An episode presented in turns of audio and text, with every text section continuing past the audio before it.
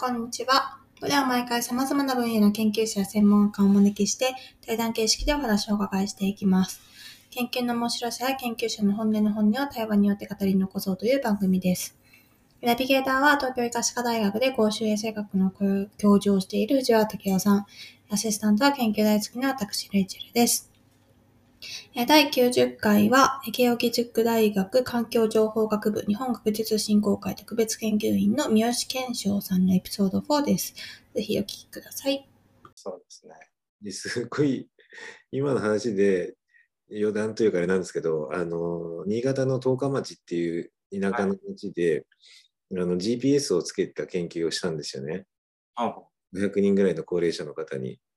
で、ええそのうち GPS でトラックしている景色の何パーセントが緑で何パーセントが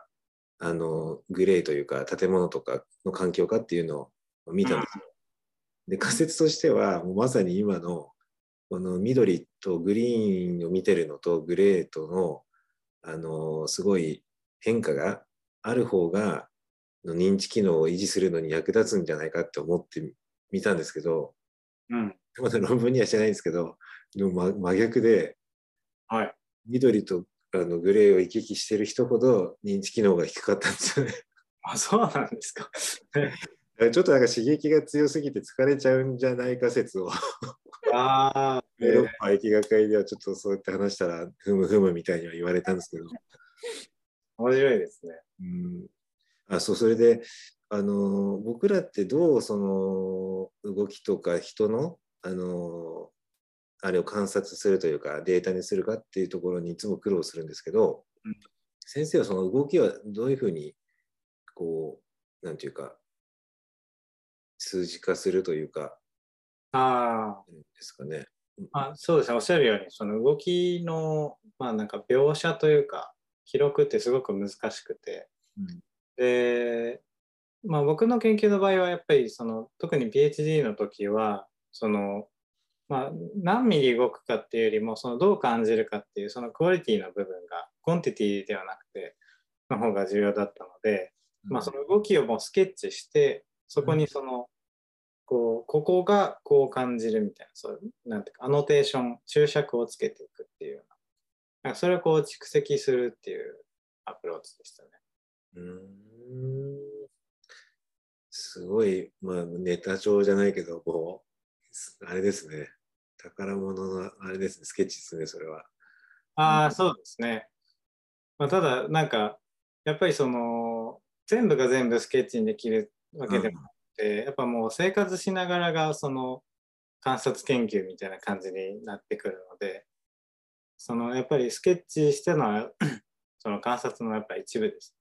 ようやく人に説明しなくちゃいけなくなって初めてスケッチを描くみたいなこともありました。なるほど、なるほど。うん、じゃあもう、パッてその見た時のその記憶というか、え頭の中のデータベースですね、まずはね。ーあそうだったと思いますね。この動きはその自分のボキャブ動きのボキャブラリーでどう説明できるだろうみたいなのを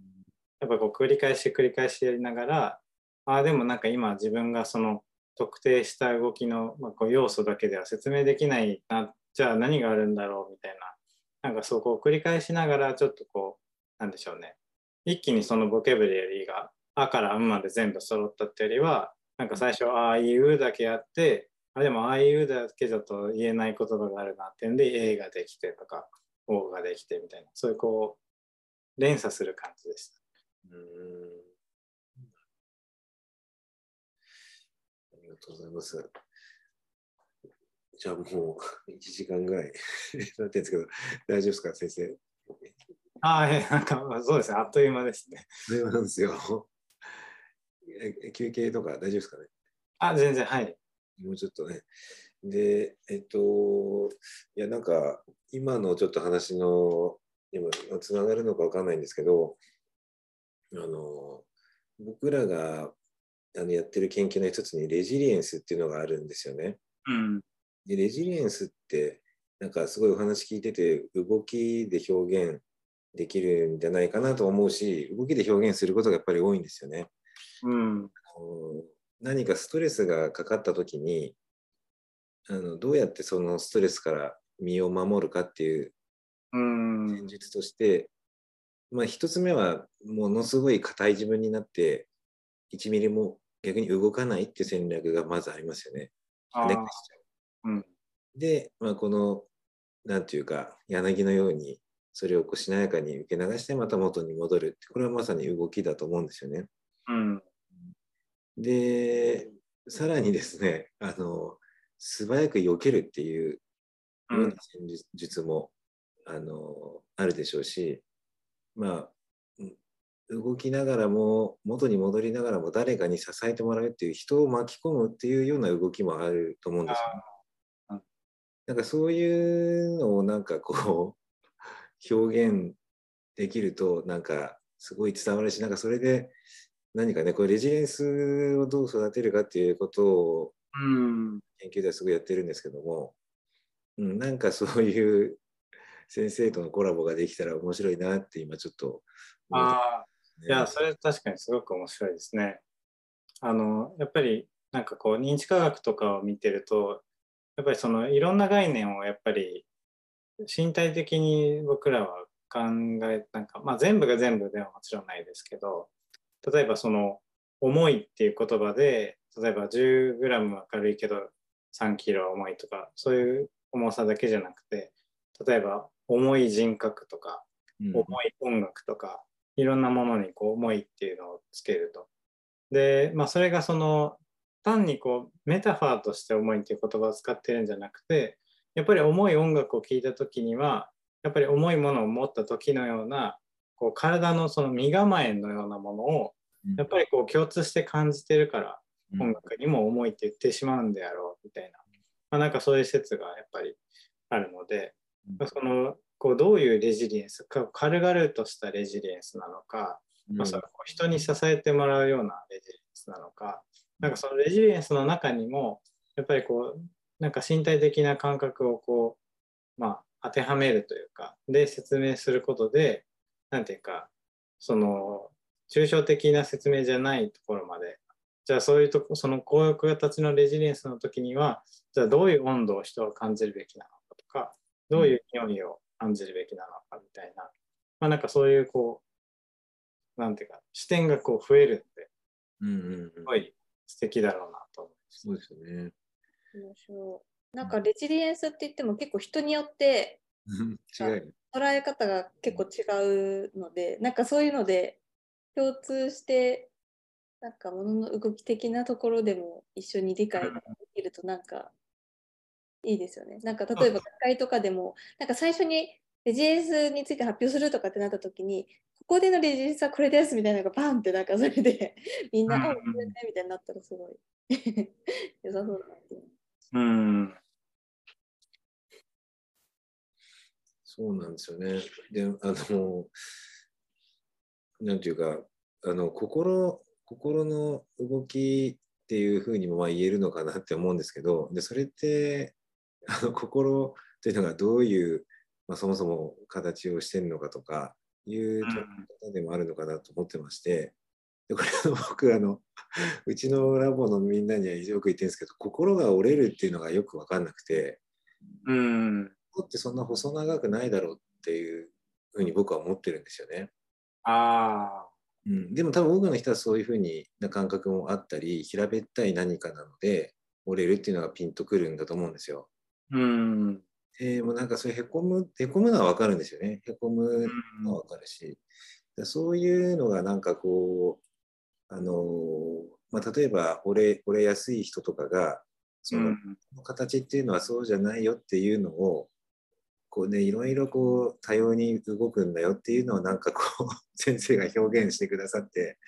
あなん。かニューロフィードバックみたいにしたらなんかレジリエンスが育ったりしたら面白いですね。って今、ああ。あ、それ面白いですね。うんなんかやっぱりデザインの分野だとそういうこう、まあ、心とか居心地とか、うんなんかそういうこう割と無形のものにかなり向き合う必要が出てくるんですよね。うんうんうんうんでなんかそういう時にやっぱりその言葉でもちろんあの考えたりコミュニケーションしたり説明したりするのもまあもちろん有効なんですけど例えばまあ心ってあなたの今の心どんな形でしてますかって言って、まあ、粘土を渡してみてこねてもらうとかうんうん。こういう状況の人がいました。この人の、ね、心の形は今どんなんだと思いますかとかどんなの思いますかって言って、まあ、やってもらうだけでもなんか結構その本当に細々と作る人もいるでしょうし、なんかその心っていう一つのキーワードで語ってたけども結構いろいろな形で皆さん想像してたんだなみたいなことも分かるかもしれない。それ面白そうですね。意外に誰もやってないかもしれないですよね。え原始的な、原初的な、うん、問いかあのダンスの研究だったかと思うんですけどそのダンサーの動きに対してどういうこうなんてまあミラン共その共感をしたかというか多分もっと広かったかそのダンスの、鑑賞体験をあの振り返るっていう、まあ、そので自分でその言葉にして説明するっていうのを研究した人がいてでまあその一般的にはやっぱりダンスあの鑑賞が終わってからインタビューをするみたいなまあ、そういうの一般的ですけどなんかある研究ではそのインタビューの前に一回その感じたことを、まあ、あの紙とペンでもうぐちゃぐちゃのその線とか丸とかでちょっと抽象的に一回その表現するみたいな。